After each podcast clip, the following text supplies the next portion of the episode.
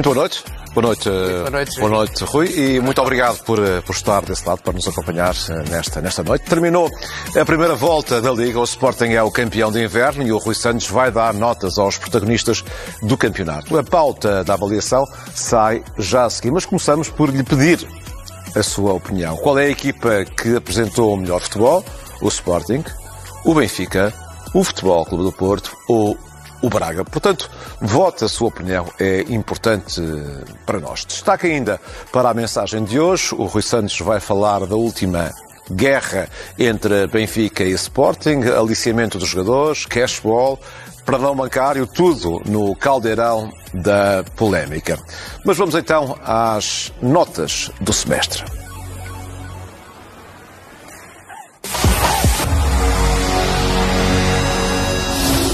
Rui, vamos então fazer aqui uma revisão uh, de matéria dada, sendo que tu vais começar por dar nota uh, a um aluno que chegou recente uh, a este campeonato, que é nem mais nem menos do que o reforço do, do Benfica, Benfica, o Marcos Leonardo. Ele chegou, Uh, entrou aos 60 e tal minutos, eu creio. E pela... Esteve em campo 27 minutos. E na primeira vez toca na bola, marca, marca marcou um gol. Portanto, é uma estreia, uhum. uh, não podia ser melhor. Uh, um jogador que está em campo, que chega, que está em campo e que em 27 minutos ajuda a construir o resultado positivo para o Benfica, naturalmente tem que ser acreditada com uma nota alta e, portanto, 14 e é curioso, valores para o Marcos Leonardo. Portanto, 14 valores para, para, para o novo reforço do Benfica, sendo que uh, Roger Schmidt, uh, nas declarações de análise que faz ao jogo, diz que isto é muito importante para, para os avançados, ganhar esta confiança inicial. Não, sem dúvida. É sem um dúvida. bom pronúncio. Não, eu acho que há aqui uma, uma vantagem uh, clara no facto deste jogador ter demonstrado, temos que perceber uma coisa, é que Uh, o Marcos Leonardo vem com rodagem, portanto, vem do Santos e vem com rodagem. E, aliás, no pouco tempo que esteve em campo, e estamos a falar de facto de 27 minutos, ele mostrou uma, uma grande leveza. Portanto, significa que, do ponto de vista físico, estava habilitado a poder render aquilo que naturalmente se espera de um jogador uh, desta dimensão. É um jovem. Uh, eu gostei francamente dos pormenores, gostei muito dos pormenores. Por exemplo, a diferença comparativamente uh, Artur Cabral, nota-se de facto nessa leveza em termos de movimentação. O Artur Cabral é mais, um, um pouco mais pesado, mais difícil na, na relação que estabelece com o, re, o resto da, da equipa. Uh, e o Marco Leonardo é muito cedo, naturalmente que é muito cedo, mas mostrou essa, essa leveza e o facto de ter chegado e ter marcado vai ajudá-lo muito na autoconfiança que naturalmente é preciso ter para ajudar o Benfica a fazer aquilo que naturalmente os adeptos e os sócios do Benfica um, ambicionam. Eh, não é uma nota global que eu te peço agora, mas sim uma análise àquilo que foi feito no Estádio Luz pelo Benfica e pelo Rio Ave. Certo. Até porque o Rio Ave tem uma hora de excelente, excelente futebol. futebol. Excelente futebol. E, aliás, nós queremos sublinhar exatamente isso. Podemos começar pelo Benfica. Uhum. Nota 12 para o Benfica e para Roger Schmidt eh, nesta partida com o Rio Ave, em função daquilo que me pareceu uma, uma exibição não muito conseguida, em todo caso, eh, resultou numa, numa vitória que é sempre muito importante. Nós estamos a falar de uma, de uma época que vai ser muito apertada. Aliás, esta uh, primeira volta em relação àquilo que são as equipas candidatas ao título, naturalmente foi muito apertada. Uh, e, portanto, ganhar é sempre, sempre importante. Mas houve uma coisa que me impressionou foi o facto do Benfica não ter pressionado o Rio Ave como devia. Foi uma equipa de espera. O Benfica não pode ser uma equipa de espera, sobretudo quando joga no Estádio da Luz. Tem que ser uma equipa pressionante. Mas isso até contraria um pouco o ADN, o ADN do pensamento do treinador. É isso mesmo, que era o que eu ia dizer já, já de seguida. É que, de facto, isso marca um contraste em termos daquilo que foi a afirmação do futebol do Benfica com o Roger Schmidt na época passada. O Benfica pressionava muito, pressionava uh, os jogadores uh, adversários em todo o campo, muitas vezes de uma forma subida, e este ano eh, as coisas não são tanto assim, quer dizer, não há aquele padrão, aquele futebol que estava padronizado em cima de uma pressão constante, não se está a ver no, no futebol do Benfica. E, portanto, isso, nota 12. Isso parece que é um facto uh, evidente, mas encontras na, na tua análise explicações para, para o Benfica não ser tão pressionante? Eu acho que tem muito a ver com as rotinas que o Benfica adquiriu na época passada, que fez do Benfica um, uma equipa muito forte, muito forte nas, nas, suas mecanizações, uma equipa forte nos movimentos interiores, mas também nos movimentos exteriores e, sobretudo, na profundidade, uh, em termos daquilo que foi o futebol exibido pelo Benfica na época passada, em termos da, da profundidade lateral, uh, com o Grimaldo de um lado, o Bá uh, do outro, e, portanto, essa é uma diferença essencial daquilo que nós podemos ver e temos observado no Benfica. É que o Benfica é uma equipa diferente, joga de uma forma diferente. Um, e nesse sentido, o Benfica anda à procura, anda sempre atrás do processo e dentro desse processo anda sempre a tentar que algum dos jogadores possa resolver. Normalmente Di Maria, normalmente Rafa. São os dois jogadores realmente diferenciados. Portanto, este, este, esta nota que tu dás, uh, Roger Schmidt, é uma, é uma nota do primeiro semestre, grosso modo. Não, é, tem a ver basicamente basicamente com aquilo que foram as conclusões que tirámos deste, deste jogo. jogo. Okay. É, uma, é, um resultado positivo, uhum. Uh, melhor o resultado do que a exibição, claramente. O Benfica, durante uma hora, foi uma equipa uh, completamente um, dominada, é preciso dizer isto. Não é fácil e podemos passar já, já para o qual Rio, é a nota do, do Rio do Ave? Rio Ave. Uma nota de 14,5 para, para o Rio Ave. Portanto, uma equipa que perde 4-1, mas que exibe um futebol de altíssima qualidade na, durante uma hora, tem que ser acreditado, porque o futebol futebol são resultados, mas não são apenas resultados. E, naturalmente, que quem gosta de futebol gosta de ver bom futebol. E o Rio Ave fez isso. Jogou muito bom futebol, talvez das melhores equipas que eu vi passar no Estádio da Luz durante uma hora. O Luís Ferreira, técnico do Rio Ave, tem, tem essa mesma análise. Diz que o Rio Ave fez no Estádio da Luz aquilo que nenhuma outra equipa tinha feito. É verdade. Eh, eu, eu, concordo com a parte da análise em termos daquilo que foi o valor eh, exibicional eh, do Rio Ave no Estádio da Luz. Uh, não concordo com outras conclusões tiradas pelo... Ele queixa-se da arbitragem. Pronto, ele queixa-se da arbitragem, mas eu, eu, eu sou, sou capaz de compreender aquilo que é a postura e o discurso dos treinadores que lutam com grandes dificuldades, têm poucos recursos e precisam de fazer milagres naturalmente quando vão aos grandes estádios das equipas portuguesas. E, portanto, tem que, temos que sempre Temos sublinhar aqui a frase isso. do técnico uh, do Rio Ave, o árbitro desequilibrou o jogo com a expulsão.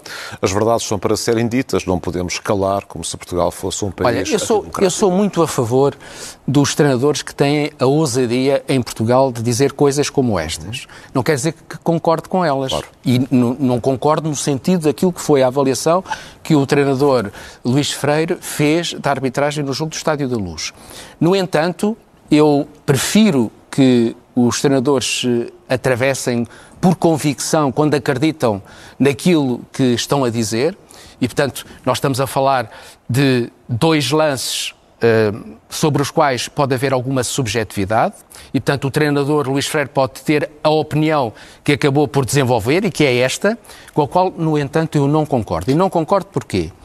Eh, porque uh, no lance, que é o lance que está a ser discutido, que é... Agora, antes de tu uh, deixares clara a tua opinião, a tua opinião vem, vem no sentido da pergunta do, dos nossos uh, telespectadores, que vai mesmo, e, e, é claro, se o jogador do Rio Ave foi ou não bem expulso. Eu tenho a, a, convicção fortíssima de que a decisão da equipa de arbitragem está absolutamente sustentada naquilo que são as leis de jogo. Isto é, eu concordo com uh, o cartão amarelo que foi exibido um, e, portanto, que determinou depois que na jogada eh, que teve a ver com a, com a, expulsão, houvesse uma acumulação de cartões amarelos e, portanto, a respectiva eh, expulsão. E, portanto, o que está em causa, e eu percebi que houve diferença, diferentes leituras de ex-árbitros eh, sobre esse lance, eu considero que o cartão amarelo foi bem exibido. E porquê?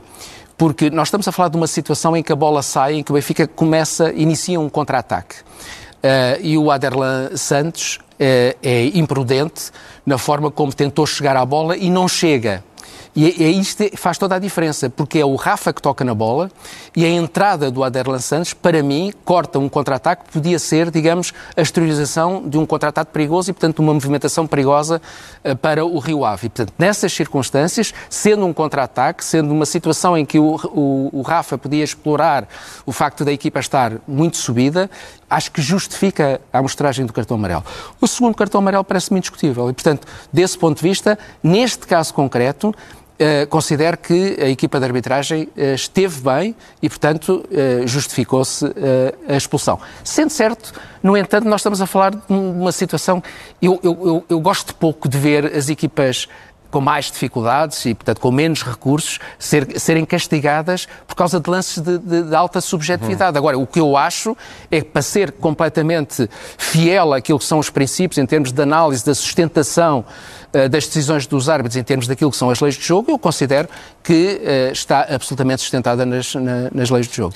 Por dois, a avaliação de dois jogadores muito importantes na, na manobra do, do, Benfica, Di Maria por aquilo que, que vale à partida, mal show ao futebol português, Sim. e Auschwitz por aquilo que tem revelado no, no, campeonato Olha, português. O Di Maria, pelo Di Maria. Di Maria, Di Maria. Di Maria em dois planos.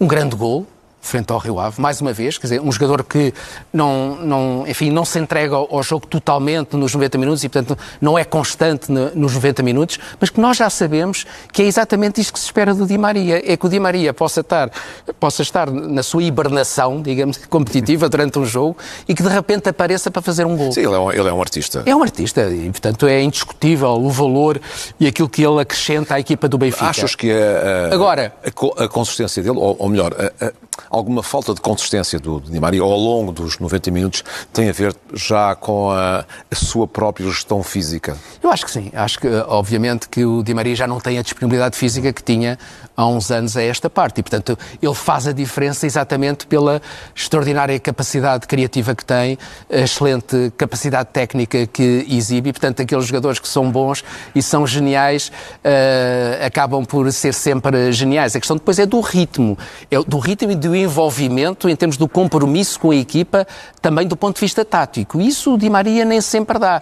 Agora, o Benfica tem que estar preparado para sustentar o Di Maria. Basicamente é isso. Olha, oh, Rui, e estamos aqui. Uh, Esta olhar, nota deixa olhar, olhar para, para, para, o, para, o, lado gráfico do, do nosso ecrã. Uh, para além da nota que tu ainda não deste, uh, também comentares aquele tete a tete que o Di Maria tem com, com o árbitro. valeria uma. O árbitro assistente, perdão. Certo. Valeria uma expulsão. Houve aqui algum. Uh, Roger Smith desvalorizou a questão. Não devia ter desvalorizado, mas também. É um jogador com também maldade, percebo, etc. Sim, também percebo porque o treinador está a defender o seu, o, o seu, o, o, seu jogador. Mas também te quero dizer que esta nota que nós atribuímos hoje, nota 11, uhum. tem a ver exatamente numa semana em que o Di Maria tem esse incidente com o árbitro assistente que não se pode aplaudir não se deve aplaudir em defesa uh, do próprio Di Maria, em defesa daquilo que é a autoridade das equipas de arbitragem, mas também em defesa daquilo que é o futebol. Nós não podemos olhar para as coisas apenas em termos daquilo que é a defesa do clube que gostamos, não pode ser. Uh, quando digo que, que gostamos, os adeptos, naturalmente, que estão na bancada e que vivem estas coisas e que desculpam sempre manifestações que muitas vezes acabam por uh, punir uh, as, as equipas que, que, representam. E, portanto, com uma arbitragem, uh, enfim, competente, o Di Maria tinha sido expulso. Devia ter sido expulso nesta partida, porque nós não podemos conceber que os jogadores tenham hum, ações desta natureza junto das equipas de arbitragem. Isso é colocar em causa a autoridade, independentemente de razões que possam assistir, porque os jogadores naturalmente têm que saber controlar, são profissionais e uma coisa que tem que ser indiscutível é a autoridade das equipas de arbitragem. Não quer dizer que nós estejamos de acordo sempre com as decisões, mas devemos respeitá-las, uh, enfim, no tempo, no tempo útil. Nós temos assistido algumas coisas muito gravosas na relação de jogadores e de equipas com, com equipas de arbitragem nós não podemos eh, pensar que, que em Portugal devemos banalizar essa situação para não assistirmos a coisas graves, algumas das quais aconteceram já na história do futebol em Portugal. Eh, ainda não foi guarda-redes, ainda não foi ponta de lança, de resto foi já quase tudo. Refiro-me a, Auschwitz, eh, um verdadeiro todo-terreno que de não, enorme é utilidade para, extraordinário. para nota, Nota 14,5 por aquilo que ele fez neste, neste jogo. Nós, como tu sabes, criticamos sempre aqui muito o facto do Washington não jogar na sua posição. Eu acho que ele ainda não jogou no Benfica na sua verdadeira posição. Ele diz que já está adaptado. Ele já está adaptado. Não, mas na verdade, em termos daquilo que são as disponibilidades e daquilo que tem sido o rendimento de Washington, ele é o, neste momento é o jogador certo no lugar certo. Não vale a pena. não há melhor. Não vale a pena, não há melhor. E, portanto, uh, marcou um golo, uh, começa a ter dinâmicas de corredor interessantes, Uh, nunca vai ser um, um, lateral, se quiseres, à antiga, no sentido daquele lateral que explora a, profundidade e que é veloz, e portanto esse é o lateral típico. Nós estamos sempre à espera que as equipas. Não há de ser encontrem... um Grimaldo, não há de ser um Cancelo. Claro, claro que não. Etc. Não tem, não tem dinâmicas de lateral, mas está-se a adaptar muito bem. E qual é o Eu valor. tem esse reconhecimento Sem da, dúvida. da sua e, e qual é o valor de um jogador destes? É ter essa capacidade de adaptação. Quer dizer, ele tem uma polivalência, uma super polivalência que tem sido muito útil ao Benfica e, portanto, nós devemos acreditar essa nota de 14,5, porque eu acho que é um caso raro de rendimento em alta. Gostava de passar para, para o Rafa, que é também um dos jogadores em maior destaque nestes últimos tempos de, de Benfica. A partir do momento que se anunciou a eventual saída da luz, parece que Rafa ganhou ali uma nova energia, uma nova vida. Uh, Roger Schmidt diz que adorava certo. que ele ficasse, mas que compreende a, claro, decisão do jogador. a decisão dele. Não, e, e, de facto, daquilo que eu sei, neste momento... Um está tudo mais do lado de Rafa do que do lado do Benfica. O Benfica, daquilo que eu sei, eh, aliás, como já dissemos na semana passada, eh, está preparado para dar ao Rafa aquilo que o Benfica entende que pode dar, em termos daquilo que é uh, mais do que razoável. Fica aquém daquilo que o Rafa quer. Uh, fica um pouco aquém, mas eu acho que a questão financeira não vai ser a questão fundamental. Só para termos aqui ainda uma memória dos factos, o Rafa no, no verão tinha pedido 3 milhões e meio limpos Sim. ao Benfica, mais um não, prémio de assinatura. Está a, está a pedir bastante mais. O Benfica, neste momento, está disposto a dar um prémio de assinatura uhum. e está disposto a aumentar muito aquilo que o, Rafa uh, neste momento oferece.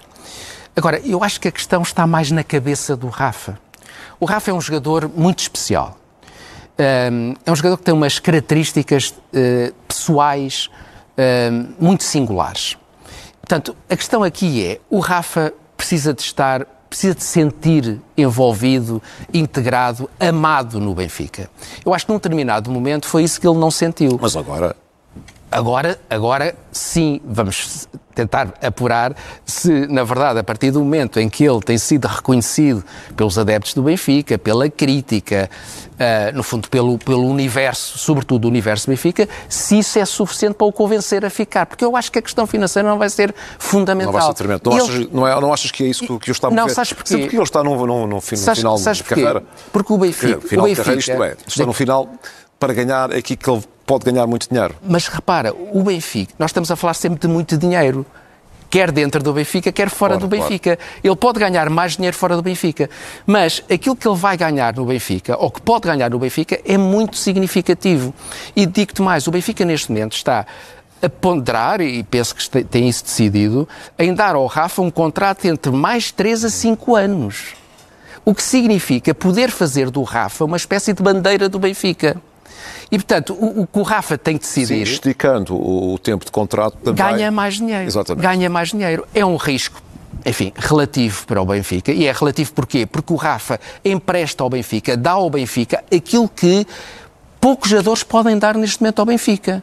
Porque, de facto, nós estamos a falar de um, jogo, um jogador completamente distinto de todos os outros que fazem parte não apenas do plantel do Benfica, mas na Liga Portuguesa. É, de facto, um jogador completamente diferente.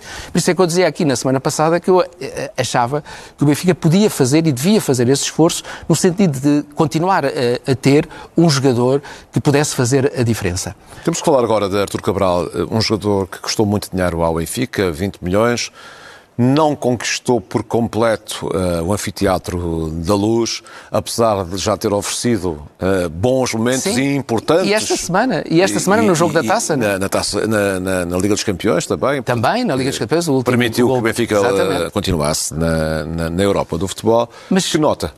olha, nota 10 neste, no caso concreto desta desta semana, porque esteve muito bem no jogo com o Sporting Braga, esteve menos bem uh, neste jogo com, com, o Rio Ave. Ele não aproveitou o, o chamado o boost da, da taça.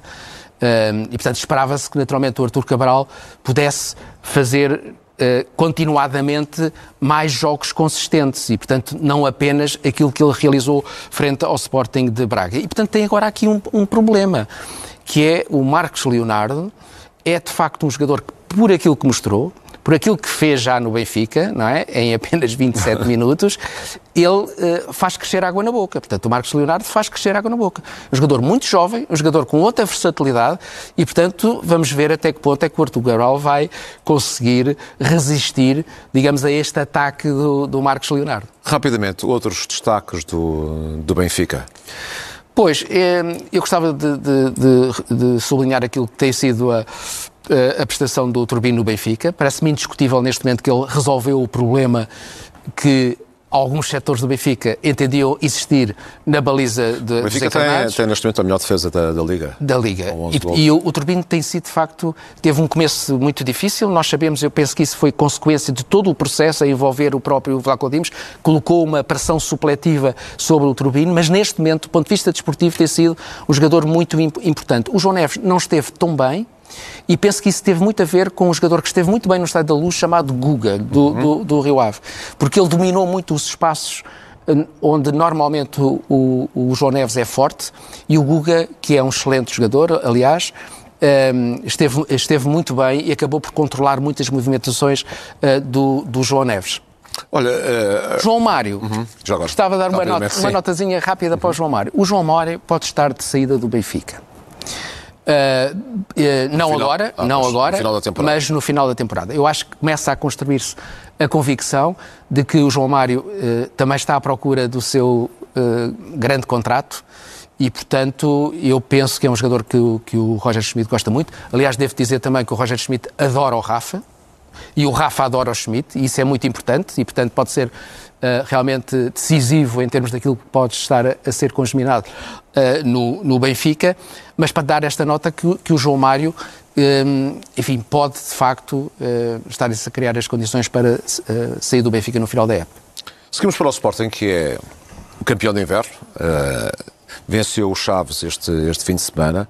Está na frente, tem mais um ponto que o, o Benfica, tem mais 5 que o Futebol Clube do Porto e mais 10 é. que, que, o Braga. Vamos então falar de um dos uh, principais obreiros desta campanha uh, até agora, que é Sim. o Rubén Amorim. Isso que tu disseste é muito relevante, porque comparando com a primeira volta, a final da primeira volta da época passada, o Sporting tem de facto mais uh, 11 pontos, mais 7 golos marcados e menos dois golos sofridos. E, portanto, na época passada, nesta altura, era quarto classificado, este ano uh, lidera, esta época lidera o campeonato. Ora, isso faz toda a diferença. E faz toda a diferença, podia-se pensar, bom, mas isso podia resultar de umas contas em, em, função daquilo que são os resultados achados durante a competição, uma, uma, maior, uma maior capacidade competitiva de outros emblemas. Não, nós estamos a falar, de facto, de uma evolução muito grande da equipa do Sporting. E isso manifesta-se não apenas na consolidação daquilo que são os processos que o Ruben Amorim uh, defende. Nenhuma dúvida de que quanto mais tempo Ruben Amorim trabalha com os jogadores, mais facilidade tem em aperfeiçoar os mecanismos resultantes do processo coletivo do Sporting, e isso é manifesto. O Sporting coletivamente hoje é melhor do que o, o Sporting, eh, enfim, eh, da época passada, em termos daquilo que são as suas, as suas eh, dinâmicas. e, portanto, eu daria 15, creio que foi 15,5 de que eu dei a, ao 15,5. 15,5, 15,5. Uh, exatamente por causa disso, um, em função daquilo que é o trabalho coletivo do próprio Ruben Amorim, alicerçado naquilo que foi fundamental para o Sporting nesta época, porque acertou em cheio em duas aquisições. Bom mercado. Guioqueres e Yulmand, dois jogadores de facto fazem a diferença. Já os vamos avaliar, mas primeiro, uh, Pedro Gonçalves, uh, foi anunciado quase como uma nova estrela do Sporting, tem essa capacidade, tem esse talento, está à beira de explodir? Eu, eu acho que o Pedro Gonçalves, a única coisa que uh, precisa de fazer é de aumentar o foco. Uhum. Ele é um, um, jogador excelente. É um jogador excelente uh, nos últimos 30, 40 metros. Mais à frente, mais atrás, uh, mais em termos de, construtor de jogo, mais, ou, ou, ou, em termos de finalização, na exploração dos, dos, espaços na zona do ponta de lança ou perto do ponta de lança, mas também em termos da ajuda que pode uh, estabelecer no, no meio campo. O Pedro Gonçalves com 14,5, não é? Uhum. É de facto um jogador que só precisa de aumentar um bocadinho o foco, ser mais concentrado, ser mais competitivo, se tu quiseres. Ele joga bem, joga quase sempre bem, mas precisa de aumentar um bocadinho a sua endurance competitiva. Olha, e o Trincão? Um Olha, jogador o, o cheio trin... de talento, com uma janela escancarada também para o triunfo ele não tem conseguido uh, é verdade. passar para, para a ribalta, porquê? E já agora que nota é que tu lhe dás? Uh, nota 14 por causa deste, deste jogo, jogo, e por causa daquilo que tem sido as últimas aparições dele. Ele tem estado bem, mas ele também tem que competir mais. Eu, aliás, há alguns jogadores no Sporting que são um bocadinho a imagem daquilo que o Sporting deve recusar, que é a não competitividade.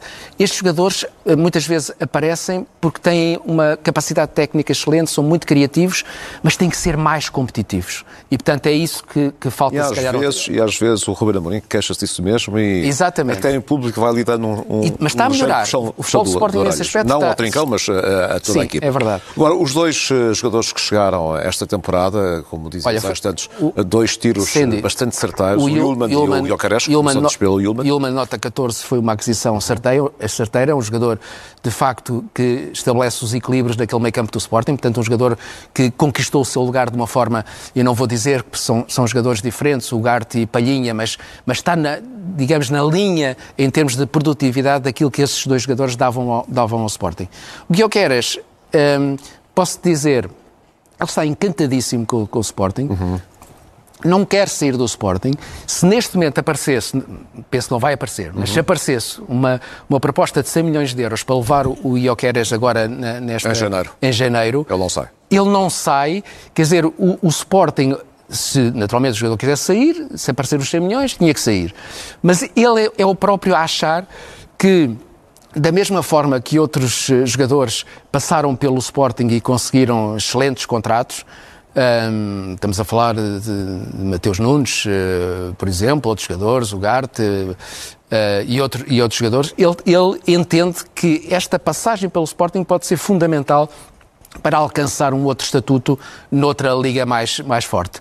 E, portanto, ele vai ficar eh, até ao final da época, o que significa que o Sporting pode eh, fazer no final da época mais de 200 milhões de euros em, em, em vendas. Porque se nós falarmos dos 100 milhões do Guióqueres, se falarmos de 80 milhões do Diamante e se falarmos de 60 milhões, que são o valor dos, das cláusulas de rescisão do Gonçalo Inácio, nós só aqui estás a ver 240 milhões. Não quer dizer que os clubes paguem, mas a verdade é que os jogadores têm muito mercado e o Sporting sabe disso. O Futebol Clube do Porto uh, apareceu reformatado com uma nova energia, Sim. com uma nova organização e transformou o jogo com o Braga num encontro até uh, tranquilo. Sim. Olha, Uh, nota 13 para o uhum. Futebol Clube do Porto, em função daquilo que realizou neste jogo frente ao, ao Sporting Braga, e há aqui uma questão muito importante, é que uh, a partir do jogo com o Estoril, o Sérgio Conceição aprendeu a ilação do jogo do Bessa, isto é, apresentou uma equipa mais criativa. E apresentando uma equipa mais criativa com o Francisco Conceição, com o Galeno uhum. e sobretudo com aquela dupla, o Nico Gonzalez e o Alan Varela no meio campo, a equipa é mais forte com uma, uma questão... E sugou a energia ao Braga. E, su, e sugou completamente a energia ao, ao Braga. Uh, nota 9 por causa disso. O Braga pode muito mais. Eu acho que o, o, Braga... Eu já disse isto uma vez. Eu gosto muito do Arthur Jorge em termos de postura, mas o Arthur Jorge tem, tem recursos para apresentar um futebol mais pressionante, mais exigente. O Sporting Braga já tem feito algumas coisas interessantes esta época, mas não o suficiente. Uma nota para o Ivan Nilsson, 14,5, uh, em alta, com ou sem, sem Taremi.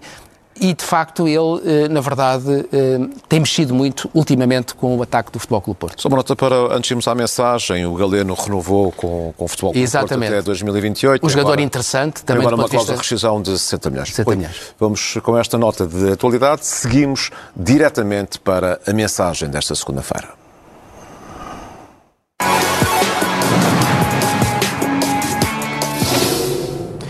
Em vez de andarem a trocar comunicados que apenas servem para alimentar o radicalismo das turbas e o redaísmo social, onde tudo se planta para descobrir a careca aos adversários e camuflar os excessos em causa própria, Frederico Varandas e Rui Costa deveriam ser mais efetivos na eliminação das ervas daninhas que têm nos seus jardins, embora neste aspecto, no combate aos bichos da relva do futebol, o Presidente do Sporting tenha a seu favor um histórico que mais nenhum Presidente tem. É preciso reconhecê-lo, sem medo que o velho dirigismo desportivo fique muito aziado, revoltado ou indignado com a constatação. Talvez seja isso que Frederico Varandas queira reclamar, uma posição singular do dirigismo desportivo nacional, um homem que chegou há cinco anos e pica à presidência de um grande clube português, ainda por cima, após o período mais conturbado da sua história, a partir do qual foi preciso juntar os cacos da onda populista que assolou o Sporting, cujo episódio mais grave culminou com o assalto à Academia de Alcochete. Talvez tenha sido o direito de achar que o Sporting se colocou numa posição única na defesa da verdade esportiva e também no combate interno que o Clube de Alvalade entendeu emitir um comunicado reagindo ao facto de dois ex-jogadores do Rio Ave, Cássio e Marcelo, terem confirmado em tribunal na última quarta-feira em Matosinhos o recebimento de propostas para perder jogos contra o Benfica em 2016 e vai mais longe quando critica o Ministério Público de ter sustentado o arquivamento do processo quanto à Benfica SAD, deixando no ar a ideia de que não seria razoável, em condições normais, não estabelecer uma relação de causa e efeito entre a intervenção do empresário César Boaventura e a presidência encarnada à data presidida por Luís Filipe Vieira, a qual, segundo os Leões, deveria ter sido aprofundada. O Ministério Público não entendeu assim, recusando há nove meses a solicitação do Sporting e nessa matéria Frederico Varandas sabia que o seu comunicado não iria servir para mais nada a não ser para marcar uma posição de princípio, aliás, como já havia marcado em diversos momentos deste processo. O problema do Sporting não é, em primeira análise, com o Benfica, mas com o Ministério Público e com o aparelho da Justiça. A menos que saiba, não basta inferir, que Luís Filipe Vieira ou alguém à data ligado ao Benfica tenha encomendado o serviço a César Boaventura para aliciar jogadores de equipas adversárias a facilitar nos seus jogos contra a equipa dirigida por Rui Vitória num campeonato de 2015-2016 muito apertado em que a equipa leonina, comandada por Jorge Jesus, ficou a dois pontos do título de campeão nacional. Estaremos todos de acordo que não é fácil acreditar que César Boaventura tenha agido por conta própria em nome do seu alegado benfiquismo, com todas as aspas possíveis, quando estavam em causa ofertas no total de cerca de 400 mil euros. De facto, custa muito acreditar, estando em causa oferecimentos que ultrapassam em muito o valor de um pequeno almoço numa leitaria de bairro, que César Boaventura tenha agido por conta e risco próprios, assumindo as consequências de querer ilegalmente beneficiar o Benfica. Quem se atravessa num caminho tão minado, se não fizer cálculos de indiscutível compensação ou cobertura de verbas, direta ou indiretamente. É pública, de resto, a relação próxima entre César Boaventura e o ex-presidente do Benfica, Luís Filipe Vieira. Vieira deu muita largueza à Boaventura e não é de equacionar a hipótese de Boaventura achar que teria muito a ganhar noutros negócios de transferências, por exemplo, se se revelasse muito benfiquista para poder ganhar muito dinheiro em comissões. É um risco, é uma loucura, mas podia ser o caso de querer agradar para poder ganhar muito dinheiro noutras operações à custa de um processo de conquista de confiança junto de Luís Filipe Vieira, que sempre manifestou uma grande compreensão para larguezas deste género. Pode Frederico Varandas achar, e bem, que cabe ao Ministério Público aprofundar as investigações, porque aparentemente a bota não dá com a perdigota. Mas apesar de ser difícil de aceitar, é verosímil que o Ministério Público não tenha encontrado uma prova formal e indiscutível de que César Boaventura tenha sido convencido por Vieira ou outro quadro dirigente do Benfica para levar a cabo a operação. Nesse cenário, seria muito estúpido da parte de Vieira ou de alguém da estrutura dirigente do Benfica deixar um vestígio dessa natureza. O mesmo aconteceu no cashball, em cujo processo a bota também não dá com a perdigota, aliás, como assinalei num artigo que escrevi no site da CNN em 27 de maio de 2022, no qual considerei tudo muito estranho. Tenho uma posição conhecida sobre factos que possam colocar em causa a integridade das competições e a verdade esportiva, intransigência absoluta. Seja quando estão em causa figuras afetas ao Sporting, ao Benfica, ao Futebol Clube Porto ou a qualquer outro clube. Tolerância zero para a corrupção o verdadeiro combate à corrupção, e não apenas à corrupção desportiva, não pode ser desvalorizado por estar nele com convicção o Chega ou o Partido Socialista, o Benfica ou o Sporting. O combate à corrupção deve ser um desígnio nacional. E é nisso, no quadro das suas responsabilidades, que Rui Costa e Frederico Varandas se devem concentrar. É preciso lembrar que não foi o Benfica, mas a Justiça a tirar Luís Filipe Vieira do Clube da Luz. É preciso lembrar que foi o Sporting e não a Justiça a tirar Bruno de Carvalho do Clube de Alvalade, embora por razões distintas, e essa é uma diferença substancial. É claro que quer Rui Costa e Frederico Varandas devem responder, acima de tudo, pelos factos que lhe podem ser imputados desde que são presidentes.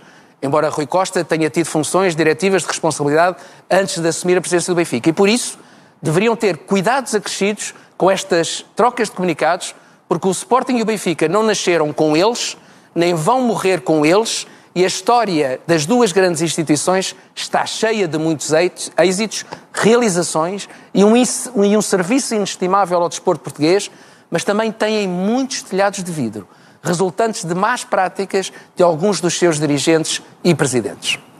Por isso, meus caros Federico Varandas e Rui Costa, concentrem-se nas tarefas de potenciar o melhor que o Sporting e o Benfica têm para dar à bola lusa e façam tudo o que estiver ao vosso alcance para varrer o boa aventurismo que existe no futebol em Portugal. É preciso, de facto, perceber a razão pela qual o boa aventurismo cresceu tanto no Benfica, assim como o gonçalvismo, e por que razão há sempre tanto dinheiro para alimentar quem suga os clubes. Este é, de facto, o ponto que interessa investigar. Terá o Ministério Público condições ou vontade política para o fazer? Ou estará a Justiça tão politizada ao ponto de se ver confrontada sistematicamente com os agentes de bloqueio que lhe sugam a aura e a teórica grandeza do seu magistério.